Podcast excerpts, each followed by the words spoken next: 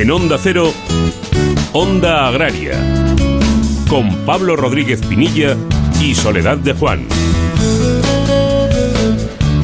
Muy buenos días, bienvenidos a Onda Agraria, donde hasta las 7 de la mañana hablaremos de campo, hablaremos de agricultura, de ganadería, de pesca, de industrias de transformación, de alimentación y de todo lo relacionado con el medio rural. Soledad, muy buenos días. Muy buenos días, Pablo, y muy buenos días a todos los amigos y a todos los oyentes de Onda Agraria. Bueno, ya ha llegado, no sé si el otoño, pero desde luego el invierno sí que sí que ha llegado. Cuéntanos con qué ingredientes vamos a cocinar hoy a fuego lento un buen guiso calentito. Bueno, pues vamos a empezar hablando en unos minutitos con Andoni García, él es el responsable de mercados agrarios de COAG y queremos comentar una denuncia que ha hecho esta organización ante la AICA contra determinadas industrias lácteas por incumplimiento de la ley de cadena alimentaria. Vamos a repasar datos interesantes del sector con Elisa Plumet. Vamos a disfrutar del melocotón de Calanda esta mañana también con el presidente del Consejo Regulador de la denominación de origen melocotón de Calanda, que es Samuel Sancho. Vamos a recorrer la actualidad, Pablo, y vamos a recorrer también la actualidad que nos dejan las redes sociales con Alfredo Zamora.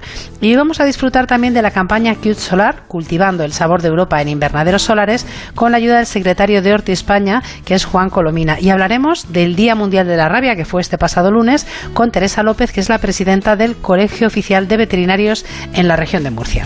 Bueno, pues como siempre, mucho camino por delante, así que recordamos rápidamente cómo contactar con nosotros a través del correo electrónico ondaagraria.onda0.es y también pueden seguirnos en Twitter, arroba Onda Agraria o en LinkedIn. Y ahora sí, dicho todo esto, ponemos ya en marcha el tractor de Onda Agraria y empezamos la tarea cosechando la actualidad de la semana. Pablo Rodríguez Pinilla y Soledad de Juan, Onda Agraria.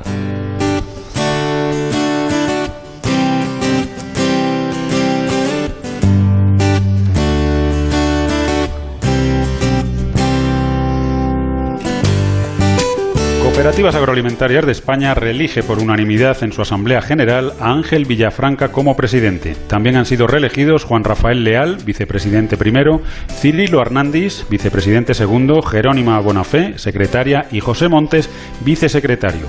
Ángel Villafranca destacó en su discurso que las cooperativas no son el problema del sector, sino la mejor solución para la defensa de la renta de los agricultores y ganaderos. Respecto a la ley de la cadena alimentaria, Villafranca afirmó que comparten el objetivo de mejorar los precios que perciben agricultores y ganaderos por sus productos, persiguiendo las prácticas comerciales desleales y mejorando las relaciones entre los operadores, pero eso sí teniendo en cuenta las circunstancias de los mercados, así como el resto de los elementos que configuran un precio, los costes de producción, pero también la evolución de los precios del mercado, la calidad, la cantidad, el origen o las modalidades de entrega. El Consejo de Ministros aprobó el pasado martes el Real Decreto por el que se regulan los productos zoosanitarios de reactivos de diagnóstico de uso veterinario, los sistemas de control de parámetros fisiológicos en animales y los productos destinados al mantenimiento del material reproductivo animal. El objetivo es regular, simplificar y perfeccionar los procedimientos de autorización e inscripción de los productos zoosanitarios e introducir novedades relativas a la administración electrónica, según lo desarrollado por la Ley 8-2003 de Sanidad Animal sobre la autorización, inscripción, comercialización y uso de los productos zoosanitarios. La Comisión de Agricultura del Congreso de los Diputados aprobó el lunes 28 una proposición no de ley del Partido Socialista en la que pide al Ejecutivo que se refuerce el papel de la Agencia de Información y Control Alimentario, la AICA, así como que se incremente su presupuesto y se dote de mayor personal.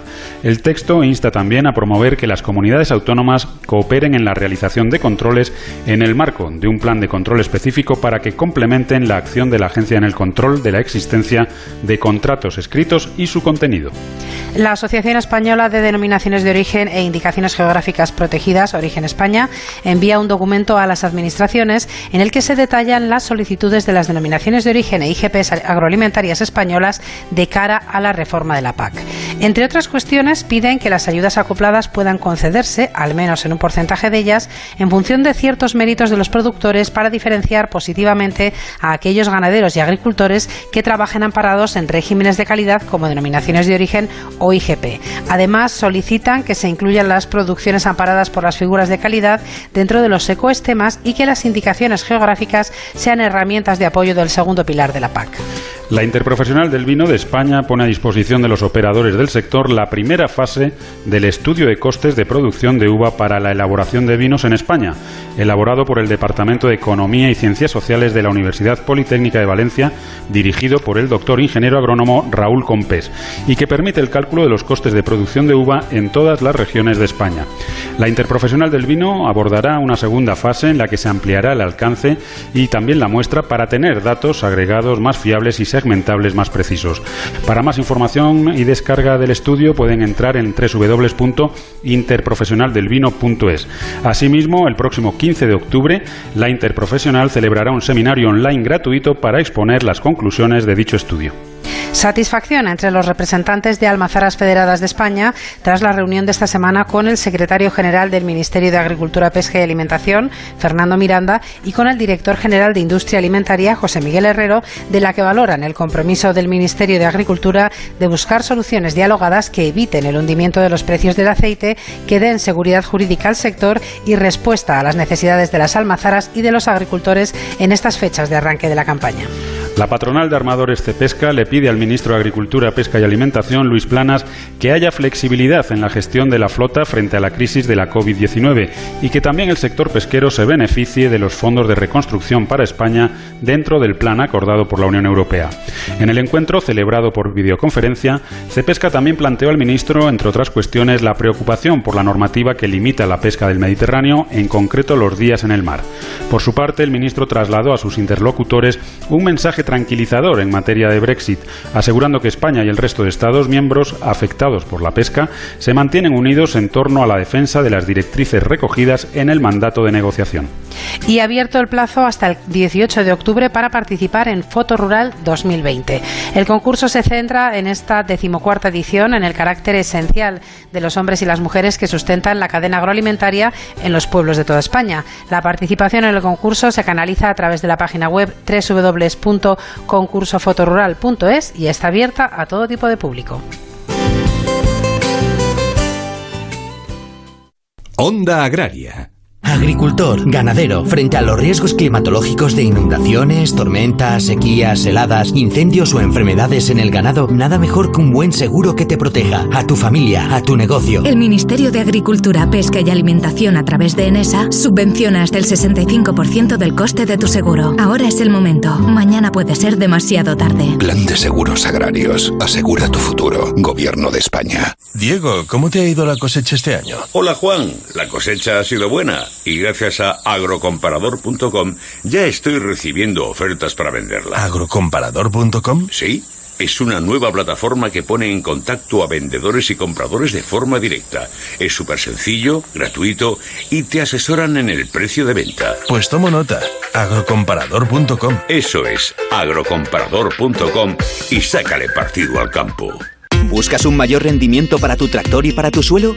Elige neumáticos con tecnología Michelin Ultraflex para trabajar con baja presión y maximizar la tracción, ahorrar en carburante y cuidar el suelo.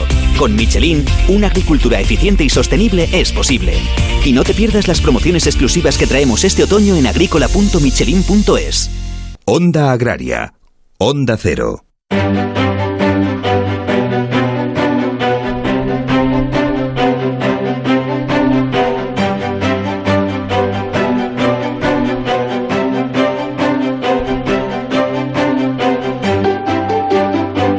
Escuchado nuestros oyentes que la ley de la cadena alimentaria sigue teniendo un protagonismo a lo mejor excesivo en nuestro campo. No teníamos que estar hablando más de productos y menos de, precios. Eso querría decir que, que, todo está acorde y que el productor está recibiendo un precio razonable. Pero lamentablemente no es así. Y uno de los sectores donde más se está notando esta situación es en el lácteo. Y por ello COAG ha denunciado pues, a determinadas industrias lácteas ante la AICA por supuesto incumplimiento de la ley de la cadena alimentaria. Para conocer todas estas cuestiones tenemos con nosotros a Andoni García, que es el responsable de mercados agrarios de COAG. Andoni, muy buenos días y bienvenido a Onda Agraria. Hola, buenos días. Andoni, el sector lácteo es uno de los más sensibles a estas cuestiones, lo lleva siendo durante, durante años y la verdad es que no terminamos de solucionar el problema de precios en, en origen. Eh, ¿qué, ¿Cuál ha sido el detonante para que COAG haya, haya denunciado ante la AICA estas, a estas industrias lácteas? El, detonante es el incumplimiento y el, y el abuso por parte de determinadas industrias eh, sobre el ganadero.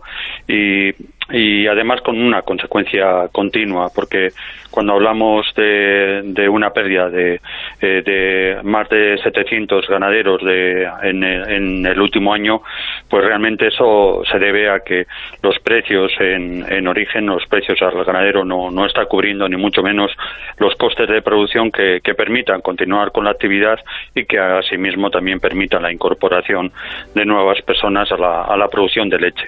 En este caso, eh, incumplimiento de la ley de, la cadena en, varios eh, supuestos. Por uno, el, tema de, de, los precios que no cubren los costes, pero además con, con una, una situación donde la, las propias industrias están eh, presionando e incluso chantajeando al, ganadero para que firme unas cláusulas donde dice que los precios cubran los costes de producción, eh, diciéndole que, esos eh, precios eh, cumplen, cumplen los, los costes porque otros ganaderos han, firma, han firmado esos mismos contratos o porque en la zona eh, esos son los costes, sin que eh, se haya producido eh, ninguna oportunidad del, del ganadero de, de, poder contrastar sus propios costes con los que le está imponiendo la industria y por otra parte también obligándole a, a, a firmar cláusulas de confidencialidad sobre todo todo, todo esto, ¿no? Con lo cual eh, estamos hablando de eh, claramente vulneraciones de la ley de la cadena, pero también una situación de, de presión y de chantaje al ganadero que es ina, inaceptable. Por desgracia, esa situación de presión y de chantaje, pues no, no lo recoge la, la ley, pero eh, sí recoge el hecho de que te estén imponiendo un precio que no cubra los costes de producción, porque cuando hablamos de, de precios y hemos visto cómo, cómo se han reducido en estos eh, en estos meses y si hablo, hablamos de medias del FEGA de 32 eh, céntimos, en torno a 32 céntimos, claro, los costes que nosotros tenemos analizados globalmente están mucho más entre 35 y 37 céntimos. Hay una distancia fortísima que, que realmente hace inviable la, la producción de, leche, hace muy difícil continuar y esto se está haciendo a costa y a costa de, de pérdida de pérdida de renta. Y luego por otra parte también pues otro de las otro de, de de las denuncias, otras de las denuncias tienen que ver con, con el tema de, de plazos de, pagos, donde la, la, industria se reserva prácticamente el derecho a, a vulnerar eh, la ley de la, de la cadena, incluso la ley eh, del comercio minorista porque eh, quiere llevar el pago de la, de la leche a un, a un mes vencido, que serían casi más de dos meses desde que, eh, que se comienza a entregar la leche. Con lo cual, pues realmente vemos que, que la industria eh, no es capaz de, de, verlo en un todo, de que eh, estamos en un, eh, en un carro que, que, tiene que funcionar para todos y se está aprovechando y cada vez eh, que puede se aprovecha de, de, la situación de indefensión del propio ganadero. ¿no? Andoni, ¿qué tal? Muy buenos días. Eh, Hola, estamos hablando de un incumplimiento, además, yo no sé eh, si te he entendido bien, incluso en, cuando nos comentabas lo de los contratos y el precio de coste, eh, en un momento dado hasta el agricultor es el que reconoce que está, o sea, que está vendiendo por encima del precio de coste cuando no es así, con lo cual le pasamos encima un poco la batata caliente a él y esa responsabilidad. Pero ¿y esta situación a cuántos ganaderos está afectando? Porque es un incumplimiento bastante grave a, bastantes ganaderos. El caso es que eh, la, la, responsabilidad tenemos clara, eh, a pesar de que eh, acabamos teniendo que firmar eh, cláusulas así, la responsabilidad uh -huh. sigue siendo de, de la industria. ¿eh? O sea que en este sentido nosotros lo, lo tenemos claro, porque eh, por muchas cláusulas que, que, ponga de donde yo tenga que reconocer o tenga que firmar que cubre mi coste, eh, al fin y al cabo se me está imponiendo una, una situación donde yo no he tenido la, la ocasión de, de presentar ni, ni mis propios costes, porque al final no hay una negociación de verdad eh, de la industria con, con, el ganadero para, para poder buscar un, un acuerdo eh, que, que, pueda, que pueda satisfacer ambas partes. ¿no? Entonces, eh, da igual que, que, acabemos teniendo que firmar una cláusula que, que directamente eh, no, no se ajusta a la realidad eh, la responsabilidad es la industria que la impone y en ese sentido nosotros tenemos claro la, denuncia y también en, la importancia que tiene la ley de la cadena para, para poder acceder a ella y poder poner en, al menos denunciar estos atropellos y, poner en su sitio a la industria eh, bueno, porque realmente no, no tiene un comportamiento como el que debe, ¿no? Bueno, pues estaremos, estaremos como siempre atentos a esta cuestión, estaremos atentos a la reacción del Ministerio, a la reacción de, la AICA y, sobre todo seguiremos vigilando pues, pues el que se cumpla esa, esa ley de la cadena alimentaria que para algo está. Andoni García, responsable de Mercados Agrarios de COA, muchísimas gracias por habernos acompañado y, hasta otro día esperemos que, para hablar de, buenos precios para el productor. Pues sí, eh, esperemos que, sea así. Gracias a, ustedes por, por poder eh, expresarnos. Onda Agraria. Somos el país de no sabemos lo que tenemos. Nos cuesta valorar lo que nos hace únicos. Nuestro estilo de vida, admirado en el mundo entero. Contar a diario con algo tan saludable como el aceite de oliva. No sabemos lo que tenemos en el país con el olivar más grande del planeta y donde sabemos disfrutar de un simple huevo frito. Pero sí sabemos que tenemos un sector comprometido para que en ninguna cocina de España falte una botella de aceite de oliva. Esta tierra nunca ha sido fácil, generosa sí, mucho. Es mi hija y la madre de mis hijos. Yo la cuido y ella me da sustento. Me ha dado tanto. Cuando la mimo, se pone tan bonita. Fertilizantes Mirad. Nos gusta la tierra. Inundaciones, sequías, granizo, tus miedos son muchos. Tu tranquilidad es una. Heladas, plagas, enfermedades, tus miedos son muchos. Tu tranquilidad es una. Infórmate y contrata tu seguro en tu cooperativa agraria. Plan de Seguros Agrarios, campaña financiada por la entidad estatal de seguros agrarios, ENESA, Ministerio de Agricultura, Pesca y Alimentación. Onda Agraria. Onda Cero.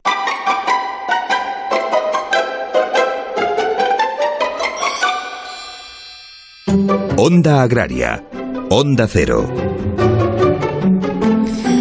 Pues Pablo, un sábado más lo que vamos a hacer ahora es conocer datos interesantes del sector y eso significa que está con nosotros Elisa Plumet, periodista especializada en el sector agroalimentario y que aparte de lápiz y papel también es muy, muy, muy buena con la calculadora. Elisa, ¿qué tal? Muy buenos días. Buenos días, Soledad, y buen sábado, Pablo. Pues bien, la verdad es que con frío, pero a mí como me gusta el frío, la verdad es que yo estoy encantado. Es un poco más molesto esto del aire y la lluvia racheada y todo eso que te lleva por la calle, pero vamos, por lo demás yo que con este tiempo la verdad es que estoy mucho más, más, más a gusto. Pablo, ya sabes, el mal tiempo le, pone de buen humor. Elisa, hoy hablamos de un tema serio, el desperdicio alimentario. Pues sí, mirad, el pasado martes, 29 de septiembre, se celebró por primera vez el Día Internacional de Concienciación sobre la pérdida y el desperdicio de alimentos. Y aquí quiero explicar estos dos conceptos, porque la ONU, que es quien ha instaurado este día, diferencia entre, por una parte, la pérdida de alimentos, que es la que se produce desde la explotación agraria hasta el mercado al por menor, hasta cuando llegamos al consumidor a adquirir el producto, y por otra parte diferencia el desperdicio de alimentos, que según la ONU se genera pues en la venta al por menor, en los servicios alimentarios y en los hogares. Las Naciones Unidas aseguran que cada año se pierde alrededor del 14% de los alimentos que se producen en el mundo antes de que lleguen al mercado, antes de que los adquiera el consumidor. Y esto se supone que es económicamente una cantidad de dinero semejante al PIB de Austria, por haceros una idea. En este punto, precisamente, eh, esta semana la organización agraria Aba Saja apuntaba que también se puede aumentar la pérdida de alimentos porque cada vez hay menos materias activas para tratar las enfermedades de las plantas, con lo cual pues puede haber pues más, más alimentos que se pierdan desde la explotación hasta, hasta el que llegan al consumidor. Y ahí también tendríamos que añadir pues todas las pérdidas de frutas que vemos muchos años, ¿no? principalmente en cítricos o en la fruta dulce, porque los bajos precios que recibe el agricultor pues no hace que, ni merezca la pena el recoger, el recolectarlos. En cuanto al desperdicio de alimentos, que es el que se produce, digamos, desde que lo compramos el consumidor hasta que pues, lo, llevamos a, a los hogares, ¿no? Lo que hacemos con ellos en los hogares. En el desperdicio de alimentos en España, el Ministerio de Agricultura presentó sus datos la semana pasada y parece que en el año 2019, el año pasado, los hogares españoles aumentaron un 1% el desperdicio de alimentación en casa, arrojando a la basura pues eh, 1.352 millones de kilos de comida, de alimentos. Principalmente eran productos sin elaborar. Y como estamos en la era COVID, pues según el propio Ministerio, durante el pasado confinamiento, entre las semanas del 16 de marzo y el 21 de junio, se redujeron bastante el desperdicio alimentario, llegando hasta un 14% menos en comparación con esas semanas del 16 de marzo al 21 de junio del año anterior, del año 2019. O sea que parece que el confinamiento y la economía, pues con el confinamiento la economía se va al garete, pero gana el medio ambiente porque estamos más atentos a aprovechar los recursos alimentarios en casa y también pues reducimos los desplazamientos, ¿no? que contaminan menos, los humanos contaminamos menos. Así que, bueno, en nuestro país sí que contamos desde el año 2013 con una estrategia contra el desperdicio de alimentos en los hogares. También se está inculcando en la industria alimentaria, que alrededor del 71% de las industrias alimentarias de nuestro país disponen de una estrategia interna para luchar contra el desperdicio alimentario. Y lo que faltaría por implementar, pues sería esa estrategia de que, que habla la, ONU, ¿no? De la pérdida de alimentos desde las explotaciones agrarias hasta el mercado. Aunque eso seguro que es también complicadísimo complicadísimo.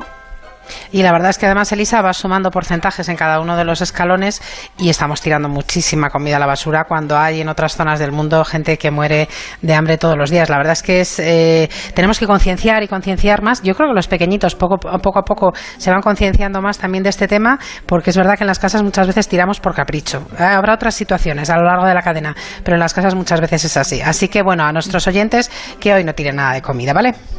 Así es. Elisa, muchísimas gracias y hasta la semana próxima. Saludos. Pues venga, hasta aprovechar el sábado, que para eso madrugamos, ¿no? Efectivamente, lo aprovecharemos bien. Hasta luego. Adiós.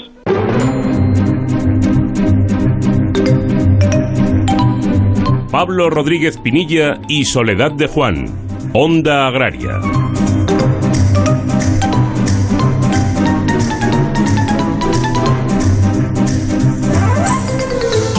Pues ahora vamos a hablar de, una fruta que particularmente a mí es de, las que más me gustan, es de mis frutas preferidas, pero además es una fruta excelente, que es característica española, que es característica de calidad y desde luego que es un, un honor poder pues mm, dejar un espacio para, para charlar de ella. Estamos hablando del melocotón de Calanda y lo vamos a hacer con Samuel Sancho, que es el presidente del Consejo Regulador de la denominación de origen melocotón de Calanda. Samuel, muy buenos días, bienvenido a Onda Agraria. Buenos días. Bueno, Samuel, no exagero cuando, cuando digo que el melocotón de Calanda es un, es un producto excelente. Eh, pues no, no exagera. Pues es eh, un melocotón autóctono de, de, nuestra tierra.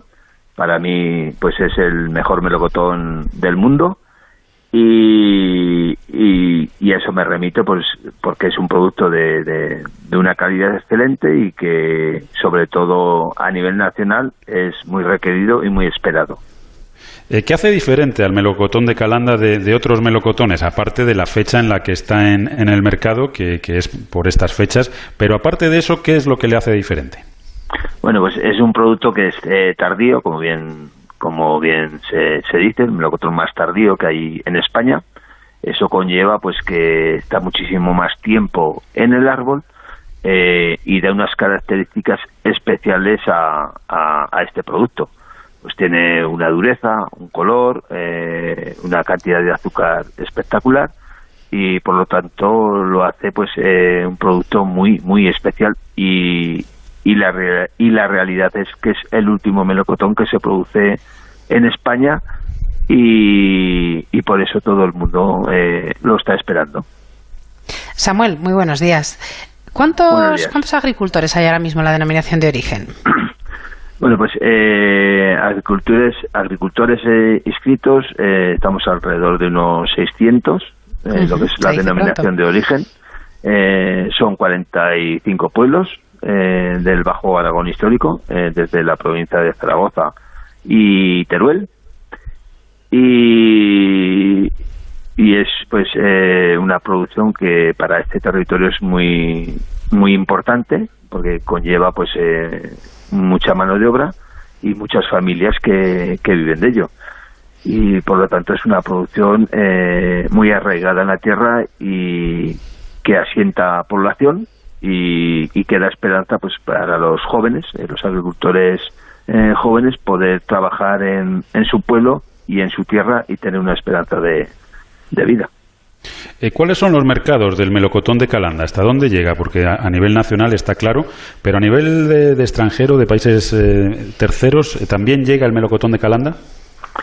pues sí, yo mm, desde que soy presidente de la denominación de origen, con, mi consejo, pues hemos trabajado en intentar exportarlo y darlo a conocer, sobre todo en, en Europa, y en ello estamos. Llevamos ya eh, bastantes años eh, exportando, sobre todo Alemania, Suiza, todos los países de, la Unión Europea, pero eh, principalmente es Alemania y Suiza, Portugal, Italia, y en eso estamos trabajando para dar a conocer este producto y poder expandirlo, mm, si cabe, pues a más países dentro de, de la Unión Europea y en otros países que estamos intentando introducirlo.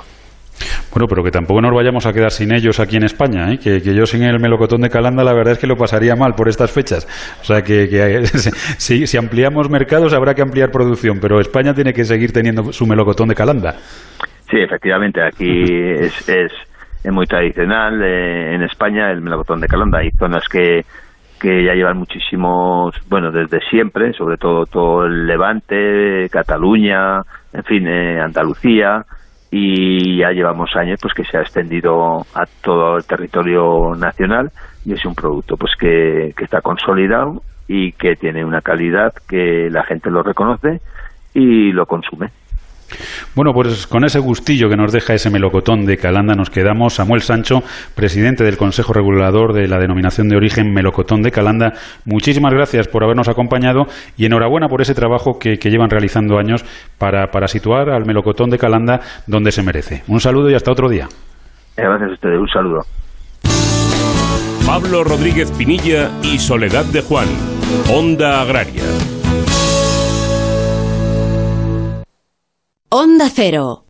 Cuídate y ponte en buenas manos. El programa más saludable de Onda Cero. Para que nos entienda todo el mundo, hay dos endotelios diferentes, porque el endotelio que hay en las arterias, cuando se deteriora, es donde se acumula la arteriosclerosis, provoca embolias y distintos problemas. Hay una cirugía, la cirugía endocrinológica, que es una cirugía que está basada en todos aquellos órganos y aparatos que son capaces de generar hormonas. Está con nosotros una gran especialista, trabaja en Barcelona, es cirujano es una gran especialista en cirugía de tiroides. Conozcamos cuáles son las técnicas quirúrgicas más novedosas en el trasplante de córnea. Prevención de enfermedades, tratamientos, consejos y toda la actualidad relacionada con la salud. En buenas manos, el programa de salud de Onda Cero, con el doctor Bartolomé Beltrán. Te mereces esta radio. Onda Cero, tu radio. Hay estrellas de Hollywood que antes fueron estrellas del deporte. Jason Statham, antes de triunfar en la gran pantalla, participó en los Juegos Olímpicos de Seúl del 88 y en Barcelona 92, en la categoría de salto de trampolín con el equipo británico, donde llegó a ocupar el puesto número 12 del ranking. Bud Spencer, especialista en 100 metros libres, fue olímpico en Helsinki 52, Melbourne 56 y Roma 60. Johnny Weissmuller se hizo con cinco medallas de oro y una de bronce en los Juegos de 1924 y 1928. Sus 12 películas como Tarzán y su conocido Grito de la Selva forman parte de la historia del cine. Grandes actores que fueron grandes deportistas. Si te gusta el deporte, quieres vivir todos los partidos y tener todos los datos, escucha los fines de semana Radio Estadio los sábados a las 3 y media de la tarde y domingos a las 3, con Antonio Esteba y Javier Ruiz Taboada.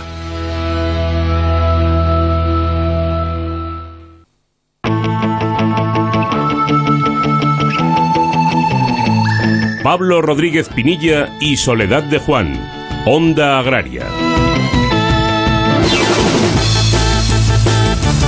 Estamos de vuelta. Recuerden que están escuchando Onda Agraria, que están en Onda Cero y que les acompañaremos hasta las 7 de la mañana hablando nada más y nada menos que de campo y de mar. Y recuerden también que pueden hacer Onda Agraria con nosotros escribiéndonos a ondaagraria.onda0.es y también a través de las redes sociales. Hay que buscar en Twitter y hay que buscar en LinkedIn Onda Agraria. Y aprovechando, Pablo, que hablamos de redes sociales, tenemos con nosotros a Alfredo Zamora, que es el que indaga durante toda la semana sobre lo que se ha cocido en las redes sociales dentro del sector agroalimentario. Alfredo, ¿qué tal? Muy buenos días. Muy buenos días, Sole Pablo, ¿qué tal estáis? Muy buenos días, Alfredo. Estamos muy bien aquí, hablando de campo, que es lo que nos gusta. Cuéntanos esta semana en las redes sociales eh, cómo estaba el campo. Bueno, pues una semana más las denuncias de COAC ante contratos que vulneran la ley de la cadena alimentaria han sido protagonistas en las redes y han compartido un producto, un dato que me ha llamado mucho la atención y que os traigo hoy aquí. Es el aceite ¿Quién es el jefe? que es una empresa que a través de su página web y sus asociados deciden tanto las características de los productos como el precio final. Así la tendencia de los consumidores acaba definiendo el producto. En este caso, el aceite, que era el producto que mencionaba COAC en su tweet es concretamente eh, pues un producto en el que se reconoce que se puede pagar a los olivareros por encima de los 3 euros el litro de forma estable y además lanzar al mercado un aceite de oliva virgen extra de calidad. Un aceite que decían está ya en los lineales de supermercados como Carrefour. Explicaban, la, la propia empresa explica que una botella de 500 mililitros cuesta, cuesta 3,45 euros eh, la botella y eh, descomponen los precios. De esos 3,45 euros la botella, 1,47 van a parar a los agricultores, 1,45 a la clasificación de la aceituna, transformación, envasado, transporte y distribución, 0,17 para la iniciativa 0,31 es el IVA y un 0,05 de apoyo a la bueno, en contra de la despoblación de zonas olivareras. Un concepto interesantísimo de transparencia y lucha por los derechos del sector que conviene conocer. Tenéis más información en Twitter con el hashtag en, en la cuenta quién es el jefe y en su página web la Sí, la verdad es que una iniciativa muy, muy interesante y muy chula, la verdad, tal y como está lanzado, la verdad es que sí. ¿Qué más cosas se han movido esta semana, Alfredo? Pues la Organización Interprofesional Animal ha lanzado la campaña El Teléfono Lácteo, que es un proyecto que permite a los consumidores que hagan preguntas sobre estos temas y además serán los propios agentes del sector los que den respuesta a estas consultas. Vamos a escuchar uno de los vídeos promocionales. El sector lácteo tiene mucho que decir sobre ganadería y medio rural. La gente ha hecho sus preguntas. ¿Te apetece escuchar las respuestas? ¿Qué aporta la ganadería a la sociedad y al medio rural? Bueno, pues los objetivos de la campaña es transmitir la importancia de consumir productos lácteos en el marco de una dieta sana y equilibrada y por eso es vital que los consumidores conozcan al detalle cuáles son las principales propiedades nutricionales y saludables de estos alimentos. Y es una campaña que lo que busca sobre todo es fundamental fomentar la transparencia de toda la cadena láctea. Han ido sacando distintos documentales, ese que escuchábamos es parte de ello, que lo los podéis encontrar en el canal de YouTube de la Organización Interprofesional Animal y además también lo podéis seguir en, en Twitter con el hashtag teléfono lácteo. Y cierro la semana digital eh, anunciando que el 12 de octubre se va a celebrar el Día Mundial del Huevo y ASEPRU ya ha comenzado a calentar motores con tweets en los que está compartiendo datos del sector que son importantes y que es bueno que lo conozca la sociedad. Por ejemplo, he rescatado uno de los de esta semana que decía que el huevo junto a nutrientes básicos aportan también nutracéuticos. De, los, de las 550 proteínas distintas en clara, yema y su membrana, solo se conoce la función fisiológica de 20 y decían que el huevo es mucho más que la proteína perfecta. Así que os invito a seguir la cuenta de la SEPRU que de aquí al día 12 de octubre van a compartir datos como este que son muy interesantes y que deberíamos conocer un poquito más sobre el huevo. Pues estaremos atentos, sobre todo a esa celebración del Día Mundial del Huevo el día 12 de octubre, como nos acabas de decir, Alfredo. Muchísimas gracias por haber estado con nosotros esta mañana. Que no pases mucho frío este fin de semana y hasta la semana próxima. Me abrigaré bastante. Hasta la semana que viene. hasta luego. Chao. Onda Agraria no permitas que el mal tiempo arruine tu mejor cosecha, ni te arriesgues a que tu ganado corra peligro. No esperes a final del periodo para contratar un buen seguro agrario que te proteja. A ti, a tu familia, a tu negocio. El Ministerio de Agricultura, Pesca y Alimentación a través de ENESA subvenciona hasta el 65% del coste de tu seguro. Ahora es el momento. Mañana puede ser demasiado tarde. Plan de Seguros Agrarios. Asegura tu futuro. Gobierno de España. Agricultor. Sácale todo el partido a tu cosecha con agrocomparador.com. Recibe ofertas de compra a través de nuestra plataforma y elige aquella que sea más beneficiosa para ti, sin gastos, sin comisiones y sin compromiso. agrocomparador.com La agricultura ecológica ha llegado para quedarse. Por eso en Erogra Especiales te ofrecemos la gama de fertilizantes ecológicos más completa del mercado. Bioestimulantes, nutrición foliar, correctores y un largo etcétera de productos. No te lo pienses, súmate al cambio y apuesta por el verde. Erogra Especiales, juntos por una agricultura sostenible. Somos el país de no sabemos lo que tenemos. Nos cuesta valorar lo que nos hace únicos. Nuestro estilo de vida, admirado en el mundo entero. Contar a diario con algo tan saludable como el aceite de oliva. No sabemos lo que tenemos en el país con el olivar más grande del planeta. Y donde sabemos disfrutar de un simple huevo frito. Pero sí sabemos que tenemos un sector comprometido para que en ninguna cocina de España falte una botella de aceite de oliva. Pablo Rodríguez Pinilla y Soledad de Juan. Onda Agraria.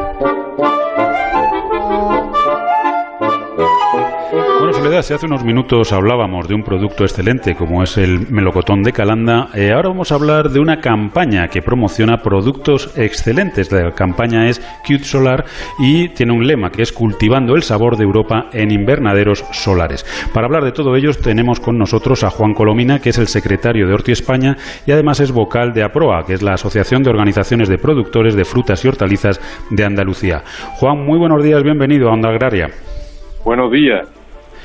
Bueno, Juan, eh, hablamos de, invernaderos solares, hablamos del producto que, se produce en ellos y, desde luego aquí en España sabemos mucho de su cultivo y mucho de su calidad. Em, ¿Qué alcance tiene esta campaña Cute Solar? Este alcance, eh, sobre todo en, nuestros principales mercados, que no son otros que Alemania en el exterior y España y hay algunos momentos de la campaña que se desarrollan también en, Bruselas eh, debido a que allí están ubicadas las instituciones europeas. Cuando hablamos de productos excelentes, eh, yo creo que no estoy, no estoy exagerando, porque realmente hay mucha gente que, piensa que, esto, bueno, pues porque también desde determinados colectivos se han encargado de ensuciar la, imagen de, este tipo de, cultivo, pero me gustaría que todas esas personas que dudan de esa calidad, eh, pues hicieran un viaje y vieran realmente cómo se cultiva en esos invernaderos, cuál es el, pues la calidad que se tiene, el, pues lo escrupuloso de la producción, ¿no? Pues sí, la verdad es que mm, aunque sean anecdóticas las críticas eh, que, se vierten sobre el invernadero, pues mm, tienen cierta acogida debido al, impacto visual que representan estos cultivos, este modo de cultivar que es un modo relativamente nuevo en términos históricos en la humanidad. Eh, realmente los plásticos aparecen en, épocas eh, relativamente recientes y son usados para cubrir los cultivos, para hacerle, digamos, una vivienda que proteja los cultivos más recientemente, aproximadamente desde hace 50 años. Eh, sin embargo, son cultivos, son en primer lugar nuestro invernadero, que, que le llamamos invernadero solar, porque a diferencia de los invernaderos de centro y norte de Europa, y de Norteamérica son invernaderos que funcionan en un 96% exclusivamente con energía solar, mientras que en, en, otro, los otros invernaderos no solares el aporte de, calor se tiene que realizar a través de fuentes eh, eh, en su mayoría no, no sostenibles, de fuentes procedentes de energías fósiles. En nuestro invernadero, además, eh, tiene la ventaja de que funciona debido a que estamos ubicados en zonas donde el agua no es abundante, de que es el invernadero más ahorrador de agua del mundo, junto con los invernaderos israelíes. Aplicamos tecnologías enormemente sofisticadas porque el agua es cara para reducir el consumo de agua. Además de eso, tiene otras muchas ventajas en, en comparándolo con los los 10 eh, modelos de invernaderos principales del mundo, invernaderos americanos, japoneses, nórdicos, holandeses, franceses, italianos, eh, es el invernadero más sostenible en todos los parámetros. Y mm, además hemos conseguido en, el territorio donde está ubicado, eh, parte de la provincia de Granada y, y principalmente en la provincia de Almería, invertir el efecto de, del cambio climático. En lugar de haber un calentamiento global, hemos conseguido un enfriamiento local. ¿Por qué? Porque la superficie del invernadero se blanquea cada año cuando llega el mes de enero, febrero, para eh, paliar el exceso de radiación solar y eh, proteger a las plantas y de ese modo convertimos 30.000 hectáreas en un espejo que refleja el calor. Además de esto, eh, hay que llamar la atención sobre que prácticamente la mitad, más del 45% de la provincia de Almería, son espacios naturales protegidos. Ese ratio es superior a prácticamente cualquier territorio europeo. No hay ninguna otra eh, región en, Europa donde exista ese ratio de, tan alto de, protección del suelo. Y ello mm, es ni más ni menos que porque el modo de cultivo del invernadero se puede producir, concentra la producción en muy poca superficie, con solo el 3% de la superficie provincial, que es lo que cubre el invernadero, el 3,4%, generamos prácticamente el mismo empleo, incluso más, que más de un millón y medio de hectáreas, por ejemplo, de olivar en toda Andalucía. Esto eh, es algo que, que no es reconocido pero hay que difundir desde luego que sí, y además estar orgullosos de, ello. España es una auténtica potencia a nivel mundial en este tipo de, cultivo y, yo creo que hay, que hay que sacar pecho, hay que decirlo y sobre todo a la gente que es escéptica y que no se lo cree, pues informarle y, que se lo crea, que se lo crea y que, ahora mismo hay muchísima información de todo este tipo de cuestiones y puede informarse y verá cómo realmente se produce y cuál es la calidad que, sacan esos, esos productos. Nos quedamos sin tiempo, Juan, pero, pero bueno, queríamos hacerle un hueco a, nuestros queridísimos productos de, invernaderos solares, como, como bien dices, y, seguiremos hablando otro día de, pues, pues de, la excelencia de esa producción bajo plástico que, en la que España, insisto, es líder a nivel mundial. Un saludo y hasta otro día. Muchas gracias. Un abrazo. Onda Agraria. Inundaciones, sequías, granizo, tus miedos son muchos. Tu tranquilidad es una. Heladas, plagas, enfermedades, tus miedos son muchos. Tu tranquilidad es una. Infórmate y contrata tu seguro en tu cooperativa agraria. Plan de Seguros Agrarios, campaña financiada por la entidad estatal de seguros agrarios, ENESA, Ministerio de Agricultura, Pesca y Alimentación. ¿Buscas un mayor rendimiento para tu tractor y para tu suelo? Elige neumáticos con tecnología Michelin Ultraflex para trabajar con baja presión y maximizar la tracción, ahorrar en carburante y cuidar el suelo. Con Michelin, una agricultura eficiente y sostenible es posible. Y no te pierdas las promociones exclusivas que traemos este otoño en agrícola.michelin.es. Diego, ¿cómo te ha ido la cosecha este año? Hola Juan, la cosecha ha sido buena y gracias a agrocomparador.com ya estoy recibiendo ofertas para venderla. ¿Agrocomparador.com? Sí. Es una nueva plataforma que pone en contacto a vendedores y compradores de forma directa. Es súper sencillo, gratuito y te asesoran en el precio de venta. Pues tomo nota. Agrocomparador.com. Eso es, agrocomparador.com y sácale partido al campo. Pues es así como dulcecito, gustoso, un sabor, no sé, muy rico. Es que es difícil de explicar, pero oye, fácil de probar. Ve a tu frutería, híncale el diente a uno de nuestros melocotones y entenderás por qué se llaman Denominación de Origen Protegida Melocotón de Calanda. Así, sin tapujos. Campaña subvencionada por la Diputación Provincial de Teruel. Onda Agraria. Onda Cero.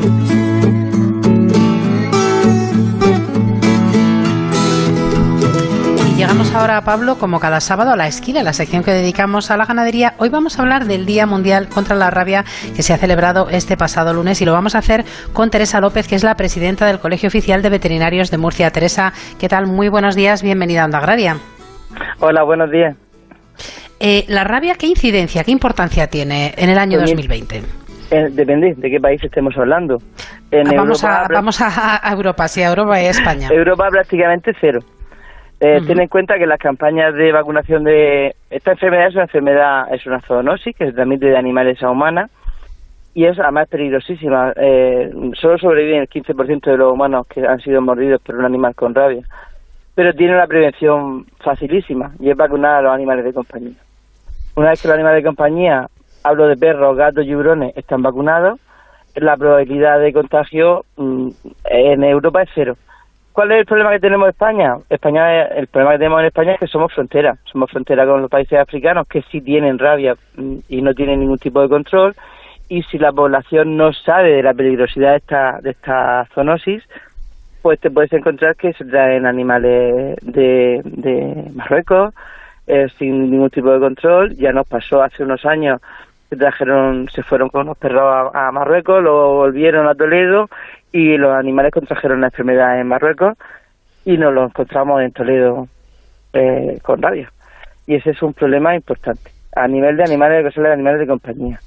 Luego tenemos porque hay algunos reductos de rabia en algunas zonas de, pues los murciélagos también la transmiten. En algunas cuevas y tal también hay algún problema que hay otro. Entonces los hospedaleros lo saben que tienen que ir protegidos en, zona, en, cuevas donde hay murciélagos porque porque existe, la rabia de murciélagos existe. La más peligrosa, desde luego, la de los animales de compañía, que en Europa, gracias a Dios, y, y gracias a las campañas de vacunación y a que la población está sensibilizada con eso y vacuna a sus animales, pues no tenemos casos en humanas.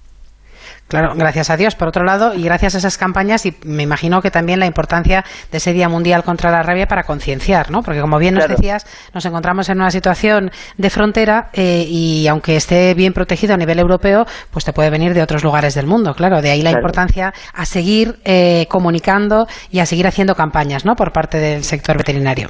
Sí, tenemos nosotros constantemente eh, pues mira, de, cara a verano, que es cuando se hace la campaña de rabia, por lo menos, por lo menos en Murcia, pues promocionamos el tema de la vacunación. Se puede vacunar a los animales durante todo el año, evidentemente, pero mm, lo, intentamos concentrarlo para que la gente recuerde una. Es como cuando tú dije recordar una fecha en concreto. Vamos, pues estamos, empieza el verano, tengo que vacunar a los animales de rabia. Entre otras cosas porque es probable que viajes con ellos y entonces pues conviene hacer el recuerdo anual de la vacuna.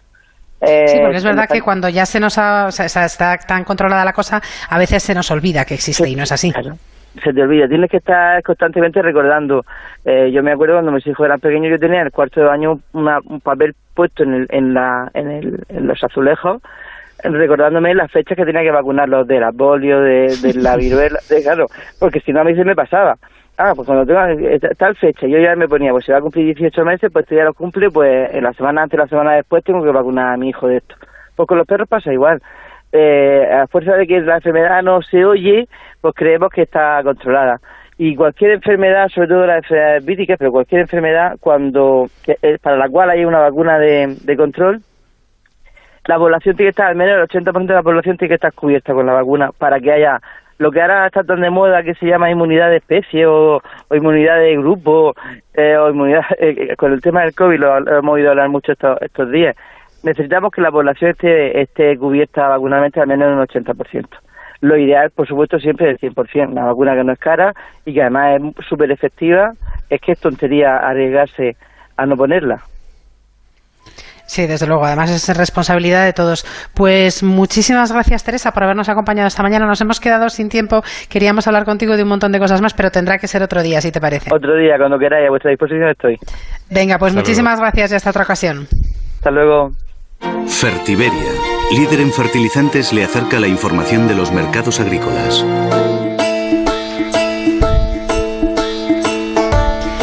Y repasamos también, como hacemos cada semana, cada sábado, los principales precios de productos agrícolas. Vamos a empezar con el trigo blando panificable, que se ha pagado a 188,59 euros tonelada. El trigo duro lo ha hecho a 258,88 euros tonelada. La cebada pienso, 164,15 euros tonelada. Y la alfalfa, 166,82 euros tonelada. Repasamos también precios medios nacionales en origen de frutas y hortalizas y lo vamos a hacer por cada 100 kilos, empezando con la clementina, 42,20 euros.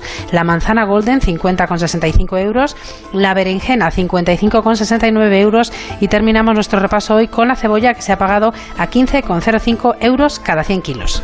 Fertiberia. Toda una vida siendo referencia en la agricultura española. Con una apuesta firme y constante por la innovación y la sostenibilidad, ofreciendo productos y servicios de primera calidad dando respuesta a todas las necesidades del agricultor y persiguiendo siempre la máxima rentabilidad de sus cultivos. Solo una marca. Fertiberia.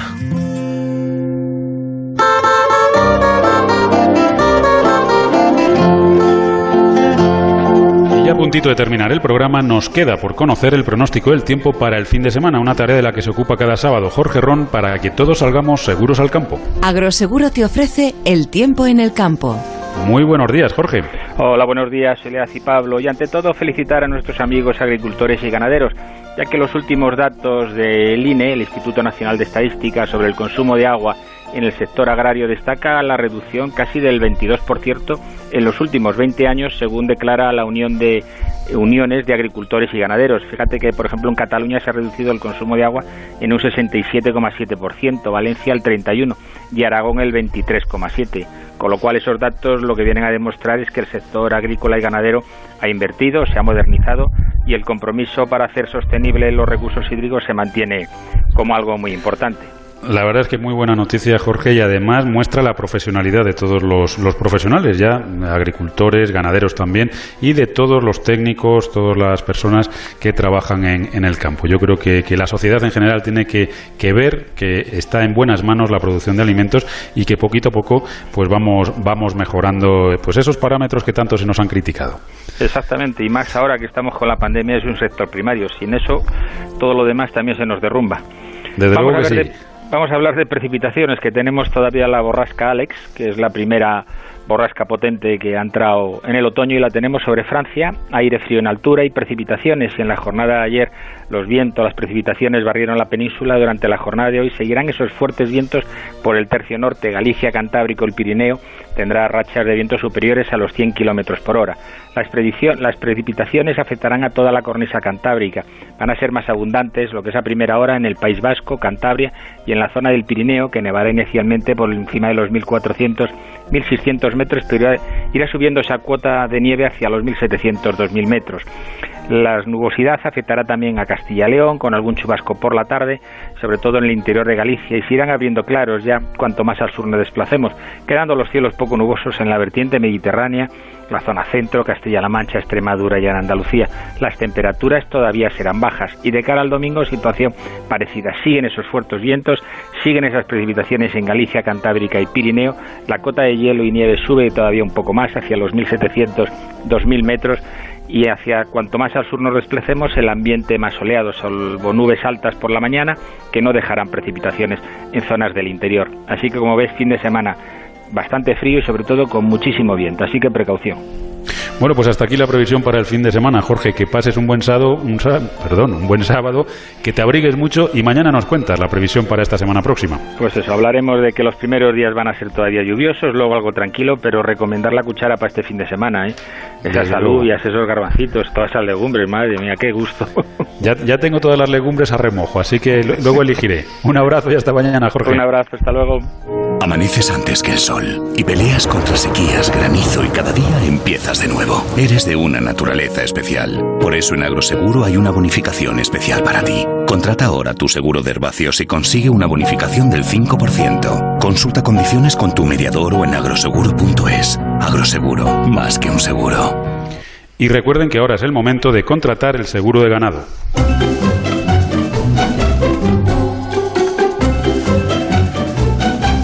Soledad, pues se nos acabó el tiempo, pero solo por hoy, porque mañana de 6 a 7 de la mañana ya saben que les esperamos aquí en Onda Agraria, en Onda Cero, para seguir hablando de campo. Hablaremos también de mar, por supuesto, y sobre todo lo haremos con todos sus protagonistas, Soledad. Sí, mañana con muchos temas interesantes. Vamos a hablar de startups agroalimentarias, vamos a hablar de la nueva campaña de promoción del aceite de oliva de, de España, vamos a repasar las principales citas para la semana próxima con César, como hacemos cada domingo, un proyecto interesante en el sector pesquero, el proyecto Marenet, y vamos a disfrutar con el pimentón de Pablo. Bueno, pues todo eso será mañana y mientras tanto, Onda Agraria ha sonado lo bien que ha sonado gracias a que Nacho Arias estuvo en el control técnico, a los mandos de la vendimiadora. Soledad, que pases un buen sábado y hasta mañana.